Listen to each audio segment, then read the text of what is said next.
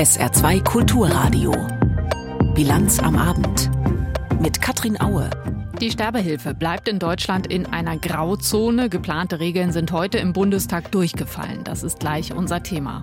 Außerdem berichten wir über die Folgen der Gerichtsentscheidung zum Heizungsgesetz und wir schauen nach Frankreich, wo die Ausschreitungen der letzten Woche jetzt juristisch aufgearbeitet werden.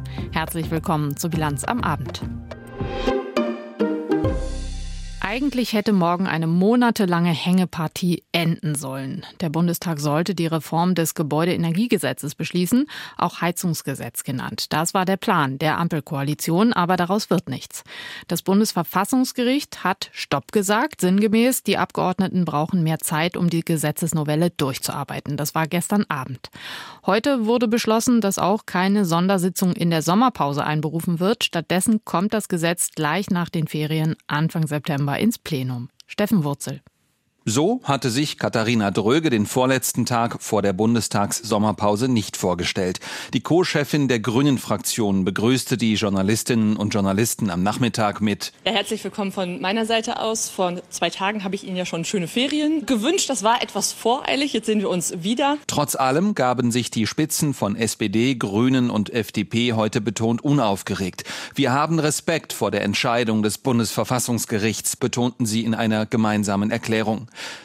Christian Dürr, Fraktionschef der Freien Demokraten, zeigte sogar Verständnis für die Entscheidung der Verfassungsrichter, die für morgen geplante Abstimmung über das Gebäudeenergiegesetz abzusetzen. Politik hat auch im Verfahren mit Kompromissen zu tun. Deswegen kann ich verstehen, dass man gesagt hat, wir hätten es gerne vor der Sommerpause gehabt. Aber wenn jetzt das Gericht sagt, da wart ihr zu schnell, dann akzeptiere ich das nicht nur, sondern kann das wirklich nachvollziehen in der Entscheidung. Die Ampelfraktionen wollen nun in der nächsten regulären Bundestagssitzungswoche über das Gebäudeenergiegesetz abstimmen lassen lassen, also Anfang September. Eine Sondersitzung während der Parlamentssommerpause wird es nicht geben. Man habe über eine solche Option zwar gesprochen, sagte die Co-Fraktionschefin der Bündnisgrünen Dröge, letztlich aber habe man sich dagegen entschieden. Wir haben das auch erwogen. Allerdings sehen wir jetzt schon wieder, dass auch diese Frage einer Sondersitzung zum Gegenstand intensivster politischer und teilweise auch aufgeheizter Debatten wird. Und aus unserer Sicht ist es notwendig, dass man parlamentarische Beratungsprozesse Prozesse ein bisschen schützt. Eine Bundestags-Sondersitzung hätte aus Sicht der Ampelkoalition den Vorteil gehabt, das unliebsame Dauerthema Heizungsgesetz endlich vom Tisch zu bekommen. Alle 736 Abgeordneten aber kurzfristig aus der Sommerpause nach Berlin zu holen, das wäre aufwendig und teuer geworden. Dass das Gebäudeenergiegesetz nun erst im September beraten wird, bedeutet, dass es wohl Thema in der Hochphase der Landtagswahlkämpfe in Bayern und Hessen wird. Der Chef der CDU-CSU-Fraktion Friedrich Merz rief die Ampelfraktionen erneut auf, beim Heizungsgesetz auf die Opposition zuzugehen, nicht nur beim Verfahren, sondern auch inhaltlich. Dies ist die wichtigste Verfassungsinstitution unseres Landes. Mit der kann man nicht so umgehen, wie die Koalition das in den letzten 18 Monaten gemacht hat. Und diese Entscheidung von gestern Abend ist eine Chance, das im Sinne unserer Demokratie zu korrigieren. Auch linken Co-Fraktionschef Dietmar Bartsch rief die Ampelkoalition zum Nachbessern auf. Ich würde mir wünschen, dass es wirklich einen Neustart gibt, der solide ist, der wirklich sowohl der Demokratie, aber als auch den ökologischen Zielen dient und das alles mit sozialer Gerechtigkeit verbindet. Es sieht allerdings nicht danach aus, dass SPD, Grüne und FDP das umstrittene Heizungsgesetz nochmal aufschnüren wollen. Die Ampelfraktionschefs bekräftigten vielmehr erneut, die Gesetzesvorlage sei gut. Das Bundesverfassungsgericht hatte die für morgen geplante Verabschiedung des Gesetzes in einem Eilverfahren am Abend gestoppt. Angestrengt hatte das Verfahren der Berliner CDU-Abgeordnete Thomas Heilmann. Sein Hauptargument wiederholte er heute nochmal. Die Verfahren des Deutschen Bundestages leiden seit längerem an Übereilung, an Hetze. Und aus diesem Grund an mangelnde Sorgfalt. Heilmann betonte, dass sich seine Verfassungsbeschwerde nicht gegen das neue Gebäudeenergiegesetz an sich gerichtet habe. Er sei dafür, auch im Gebäudesektor CO2 einzusparen. Entsprechende Gesetze aber müssten ordentlich vorbereitet werden. Zum Ausbremsen des neuen Heizungsgesetzes durch das Bundesverfassungsgericht jetzt der Kommentar von Martin Ganselmeier aus unserem Hauptstadtstudio. Es ist eine herbe Schlappe für die Ampelkoalition. Entsprechend groß war der Schock bei SPD, Grünen und FDP. Wohl kaum jemand in der Ampel schien ernsthaft mit dieser Eilentscheidung des Bundesverfassungsgerichtes gerechnet zu haben. Einen politisch umstrittenen und zuletzt auf Druck der FDP grundlegend veränderten Gesetzentwurf im Eiltempo noch vor der Sommerpause durch das Parlament zu peitschen, das war eine Zumutung für die Bundestagsabgeordneten. Deutschlands oberste Richter haben diese Missachtung des Parlaments zu Recht Recht gestoppt. Damit stärkt das Bundesverfassungsgericht die Rechte des Parlaments. Beim klagenden CDU-Abgeordneten Thomas Heilmann können sich alle Parlamentarier bedanken. Er hat der parlamentarischen Demokratie einen großen Dienst erwiesen. Dass eine Regierung in Krisenzeiten schnell handeln muss, ist unbestritten. Doch die Ampelkoalition hat sich zu sehr an das Regieren im Krisen- und Eilmodus gewöhnt. Das war während der Pandemie, nach der Zeitenwende und angesichts des Gasnotstandes sicher sicher berechtigt. Beim Heizungsgesetz aber war die Eilbedürftigkeit komplett selbstverschuldet durch das chaotische Hin und Her der Ampel und den internen Streit zwischen Grünen und FDP. Zumal es keine inhaltlichen Gründe gab, das Heizungsgesetz unbedingt noch vor der Sommerpause zu verabschieden, sondern rein politische.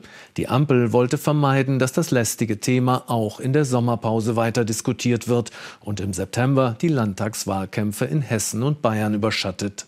So nachvollziehbar diese politischen Erwägungen sind, sie rechtfertigen nicht die Missachtung des Parlaments. Das fällt der Koalition jetzt auf die Füße. Ein Gesetz mit solch weitreichenden Folgen für alle wie das Heizungsgesetz darf nicht mit heißer Nadel gestrickt sein.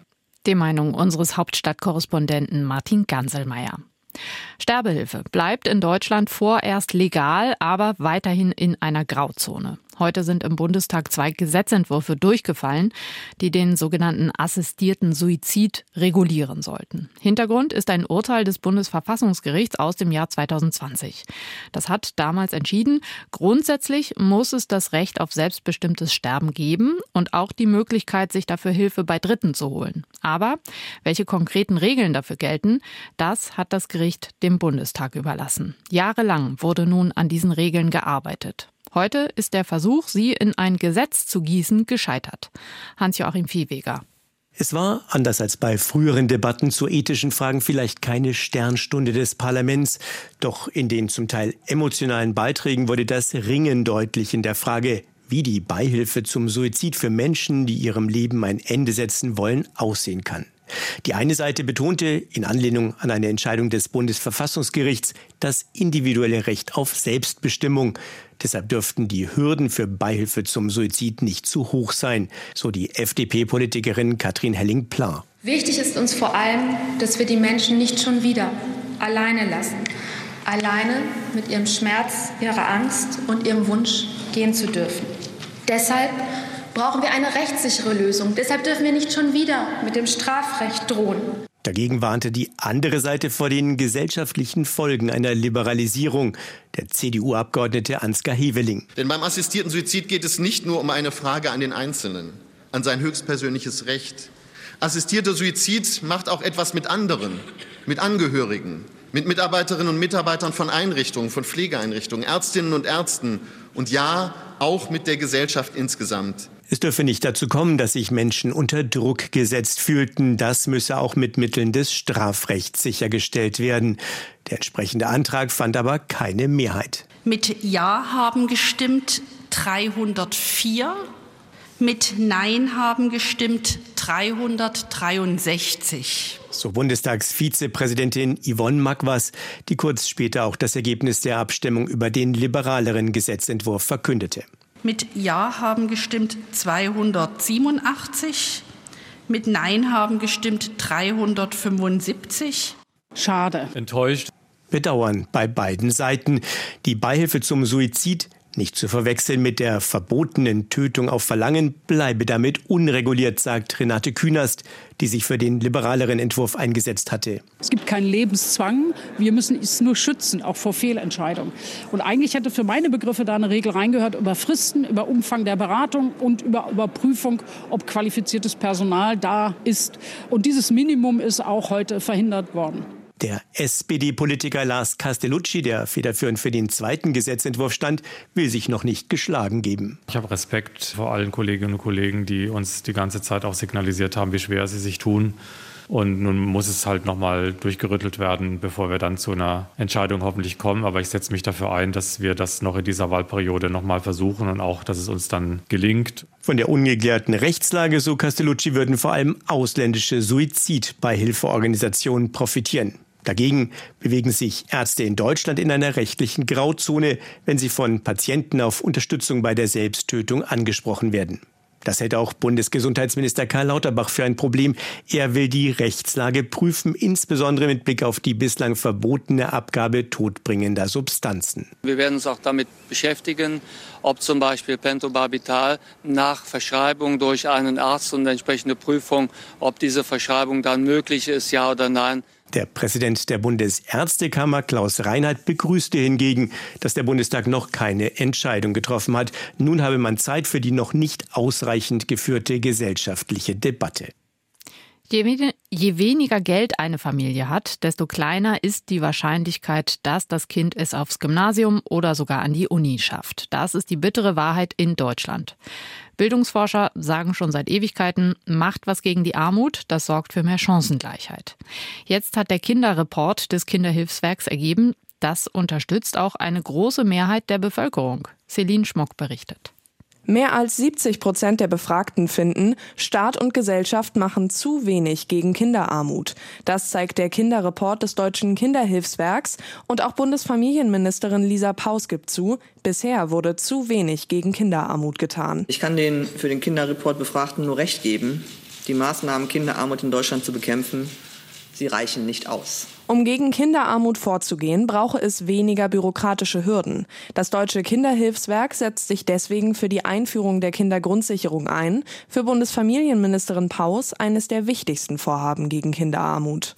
Mit der Kindergrundsicherung sorgen wir dafür, dass es armen Kindern besser geht, und dass Familien sorgenfreier und besser abgesichert leben können. Wie die Kindergrundsicherung genau aussehen wird, ist noch nicht klar. Nach den Sommerferien soll das entsprechende Gesetz auf den Weg gebracht werden. Der Kinderreport beschäftigt sich auch damit, wie Kinderarmut entsteht. Kinder und Jugendliche wählten am häufigsten die Antwort, weil Eltern zu wenig Geld verdienen. Außerdem sagen die Befragten, dass Alleinerziehende zu wenig unterstützt werden.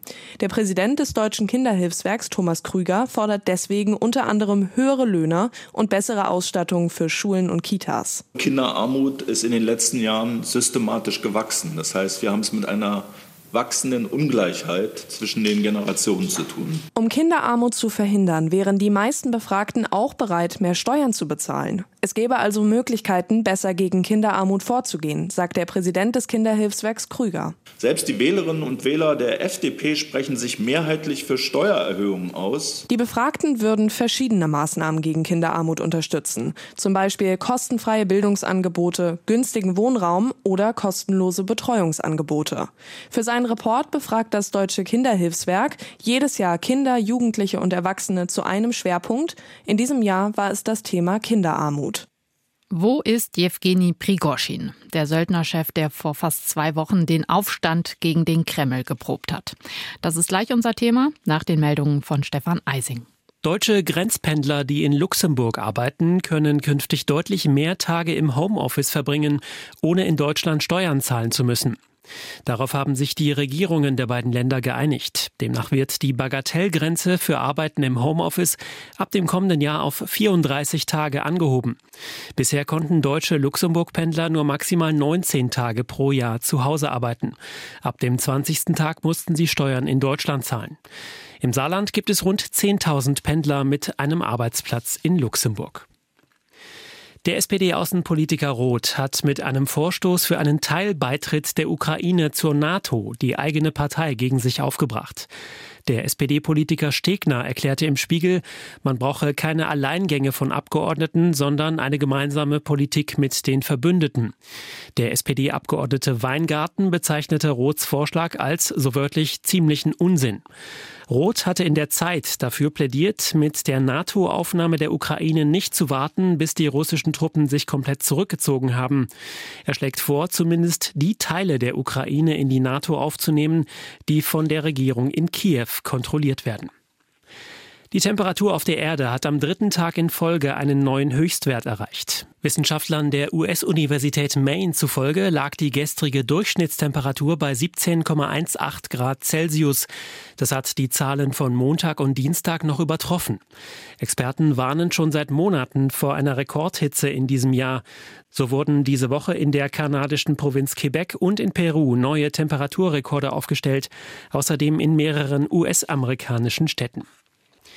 Die SV Elversberg wird ihr erstes Heimspiel in der zweiten Fußball-Bundesliga gegen Hansa Rostock in Saarbrücken austragen. Das hat der Verein dem SR bestätigt und es mit den laufenden Arbeiten am eigenen Stadion begründet. Das Spiel ist am 5. August. Nach SR-Informationen liegt die Mindestmiete, die die SVE an die Stadt Saarbrücken zahlen muss, bei rund 27.000 Euro. Es bleibt rätselhaft rund um den Chef der russischen Söldnergruppe Wagner, Jewgeni Prigoschin. Auch fast zwei Wochen nach dem 24-Stunden-Aufstand seiner Kämpfer ist noch nicht klar, was Prigoschin damit bezwecken wollte. War das ein Putschversuch, eine Meuterei, eine kleine Provokation? Und wo ist er jetzt? Eigentlich hieß es ja, er solle nach Belarus gehen, weit weg vom Kreml. Stefan Lag hat Neuigkeiten. Die Pressekonferenz des belarussischen Machthabers Lukaschenko hatte es in sich. Gegenüber ausländischen Journalisten überraschte er mit einer Aussage zum derzeitigen Aufenthaltsort von Wagner-Chef Prigozhin. Was Prigozhin angeht, so ist er in St. Petersburg, wo er heute Vormittag ist. Vielleicht ist er nach Moskau gefahren, vielleicht sonst wohin, aber er ist nicht auf belarussischem Territorium. Dabei hatte Lukaschenko selbst wenige Tage nach der Beilegung des Wagner-Aufstands gesagt, Prigozhin sei nun in Belarus eingetroffen. Schließlich wäre das einer der Hauptpunkte des Deals gewesen. Der Wagner-Chef sollte sich ins Exil nach Belarus begeben. Wann und weshalb Prigozhin nun möglicherweise in seine Heimatstadt St. Petersburg zurückgekehrt ist, wo sich auch seine Firmenzentrale befindet, ließ Lukaschenko offen. Und im Kreml sah man sich auch nicht genötigt, hier näheren Aufschluss zu geben. Lakonisch meinte Putins Sprecher Peskov, als er auf die Behauptungen Lukaschenkos zu Prigozhin angesprochen wurde. Nein, wir verfolgen seine Reisen nicht. Dafür haben wir weder die Möglichkeiten noch den Wunsch, dies zu tun. Das eröffnet jede Menge Raum für Gerüchte und Spekulationen. Das Petersburger Online-Stadtnachrichtenportal von Tanka behauptet, Prigozhin sei bereits in St. Petersburg gewesen, und zwar am 4. Juli, um die am Tag des Putsches beschlagnahmten Waffen beim Inlandsgeheimdienst FSB abzuholen. Eine offizielle Bestätigung gibt es auch hierfür nicht. Die Politologin und Russland-Expertin Margarete Klein von der Stiftung Wissenschaft und Politik hält verschiedene Beweggründe für möglich, warum Prigozhin nach Russland gereist sein könnte. Im Interview mit der ARD sagte Klein, Also Prigozhin ist natürlich jetzt daran interessiert, sein Geschäftsmodell zu retten, so viel wie möglich wieder unter Kontrolle zu bekommen. Kann auch sein, dass er Gespräche führt, die seine persönliche Sicherheit in der Zukunft angehen oder einen Deal, den er anbietet, wo er dann beispielsweise Kämpfer in die Truppen vielleicht doch integriert. Aber das sind alles, wir sind im Moment wirklich im spekulativen Bereich. In russischen Telegram-Kanälen machen derzeit Bilder die Runde, die Prigozhin inkognito zeigen sollen, wie er mit Bart und Perücke aussehen könnte. Auch hier schießen die Spekulationen ins Kraut. Endgültige Klarheit über seinen Aufenthaltsort wird es wahrscheinlich erst dann geben, wenn sich Prigozhin selbst zu Wort meldet, was er bislang noch nicht getan hat. Heute hat das Theaterfestival Avignon begonnen. Avignon, das ist eine Stadt in Südfrankreich, gar nicht weit von Nanterre, wo vor gut einer Woche der 17-jährige Nahel bei einer Polizeikontrolle getötet wurde. Los ging's heute in Avignon mit einer Schweigeminute für den Jugendlichen. Und dann viel Sozialkritik, auch Polizeigewalt ist im Programm des Festivals. Währenddessen geht die Diskussion über die Hintergründe der Ausschreitungen der letzten Woche weiter. Und auch die Tat selbst ist längst nicht aufgeklärt. Caroline Düller. Es war die Zeitung Le Parisien, die zuerst über interne Aufzeichnungen der Polizei berichtet hatte, die unmittelbar nach dem tödlichen Schuss auf den 17-jährigen Nael entstanden waren. In den Aufzeichnungen heißt es, dass Nael willentlich auf die beiden Polizisten zugesteuert habe. Yassin Bouzrou ist der Anwalt von Naels Familie. Er weist diese Version vehement zurück. Il existe un, un document rédigé es gibt ein Dokument, das darauf hindeutet, Nael habe versucht, den Polizisten zu überfahren. Sie stammt aus einem Bericht, der von einem Polizisten erstellt wurde, und dieses Dokument enthält schlicht und einfach Lügen. un faux, euh, car les éléments euh, sont tout simplement mensongers. Bei den Aufzeichnungen handelt es sich laut dem Parisien um einen ersten Einsatzbericht, der von einem Polizisten in der Einsatzzentrale geschrieben wird, auf Grundlage von Informationen der Beamten vor Ort. Videos von Augenzeugen, die schnell nach den Ereignissen im Netz kursierten, widersprechen allerdings dieser Darstellung. Ebenso die Aussage des dritten Jugendlichen im Auto, der sich Anfang der Woche der Polizei gestellt hatte. Unterdessen hat das Berufungsgericht in Versailles am Vormittag entschieden, dass der Polizist in Untersuchungshaft bleibt. Kurz nach der Entscheidung hat sich sein Anwalt Laurent Franglienard im Fernsehsender BFM geäußert. Ich glaube, in Haft ist er weniger sicher als auf freiem Fuß mit Polizeischutz. Er ist isoliert, er sieht niemanden, er ist mit sich allein und schreibt viel. Es ist ein Tsunami in seinem Leben. Er ist so bedrückt wie jemand, der schwer traumatisiert worden ist. Er ist noch in Schockstarre. Diese Nachricht ist für ihn ein Albtraum. Er hat Hoffnung und wird weiterkämpfen. Aber hat er dafür noch genug Energie und Mut? Denn wissen Sie, wenn sich diese Justizmaschinerie auf Sie niederwälzt, dann ist sie schrecklich, wirklich schrecklich. Seit Beginn der Unruhen hat die Generalinspektion der französischen Polizei insgesamt zehn interne Ermittlungsverfahren eingeleitet. Das sagte Innenminister Gérald Darmanin gestern bei einer Anhörung im Senat. Eines davon betrifft den Tod eines 27-Jährigen in Marseille. Er war in der Nacht von Samstag auf Sonntag gestorben, mutmaßlich nachdem er von einem Hartgummigeschoss der Polizei getroffen wurde. In den französischen Medien hat sich die Witwe des Mannes geäußert. Sie sagt, er habe nichts getan, außer Fotos gemacht und mit seinem Handy auch eine Festnahme gefilmt. Ich möchte verstehen, wie mein Mann getötet wurde. Ich möchte es wissen. Ich möchte, dass die Justiz ihre Arbeit gut macht. Ich glaube an die Justiz, aber ich möchte, dass sie ihre Arbeit gut macht. Laut der zuständigen Staatsanwaltschaft ist unklar, ob der junge Mann an den Unruhen beteiligt war. Das zweite Ermittlungsverfahren betrifft einen Fall in Lothringen. Dort war ein 25-Jähriger im Auto auf dem Weg zu einer Tankstelle, als er durch das offene Autofenster mutmaßlich von einem Polizeigeschoss am Kopf verletzt wurde. So hat es seine Familie der Nachrichtenagentur AFP geschildert. Der junge Mann liegt im Koma. Trotz der erneut aufgeflammten Debatte um den Schusswaffengebrauch und die Einsatztaktiken der französischen Polizei sieht die Regierung bisher keinen Grund, über mögliche Gesetzesreformen zu diskutieren. Auch das hat Innenminister Gérald Darmanin gestern vor dem Senat betont. Seit April hat der Missbrauch in der katholischen Kirche im Saarland einen neuen Namen. Edmund Dillinger. Der Fall des Priesters aus Friedrichsthal hat bundesweit Schlagzeilen gemacht. Er war ja trotz bekannter Missbrauchstaten in den Schuldienst versetzt worden. Seit April befasst sich auch der Bildungsausschuss im Saarländischen Landtag mit dem Fall. Immerhin geht es um Missbrauch und Schule. Heute war unter anderem der Verwaltungschef des Bistums zu Gast, Generalvikar Ulrich von Plettenberg. Dabei kam raus, dass es neben Edmund Dillinger noch drei weitere mutmaßliche Fälle gibt, wo Bistumsmitarbeiter, bei denen Missbrauchsvorwürfe bekannt waren, in den Schuldienst geschickt wurden. SA2-Reporter Oliver Buchholz hat den Ausschuss für uns beobachtet. Ich habe ihn gefragt, ob das wirklich heißt, drei weitere Missbrauchsfälle durch Seelsorger des Bistums an saarländischen Schulen? Ja, zumindest mutmaßlich drei weitere Fälle, so muss man es ganz vorsichtig formulieren. Das Bistum hat gemeinsam mit dem Bildungsministerium ja die sogenannten G-Stellungsverträge bis ins Jahr 1990 zurück in den Blick genommen. Das sind eben Verträge, wo Seelsorgerinnen und Seelsorger, die beim Bistum angestellt sind, aber eben in den Schuldienst geschickt wurden. Das wird durch diese Gestellungsverträge eben geregelt. Und siehe da, in diesen Akten sind weitere Fälle aufgetaucht, so Generalvikar Ulrich von Plettenberg vier Personen, wo es auch Missbrauchsvorwürfe gibt. Eine davon ist Herr Dillinger, plus drei weitere. Allerdings diese Missbrauchsvorwürfe, soweit sie uns vorliegen, sind nicht im schulischen Kontext geschehen, sondern diese Missbrauchsvorwürfe kommen aus den anderen kirchlichen Kontexten. Also das heißt, da waren Missbrauchsvorwürfe bei diesen Personen bekannt. Die sind irgendwo aufgetaucht, zum Beispiel in der Pfarrei oder sonst wo. Und danach hat das Bistum trotz besseren Wissens diese Menschen dann offensichtlich doch an die Schule geschickt.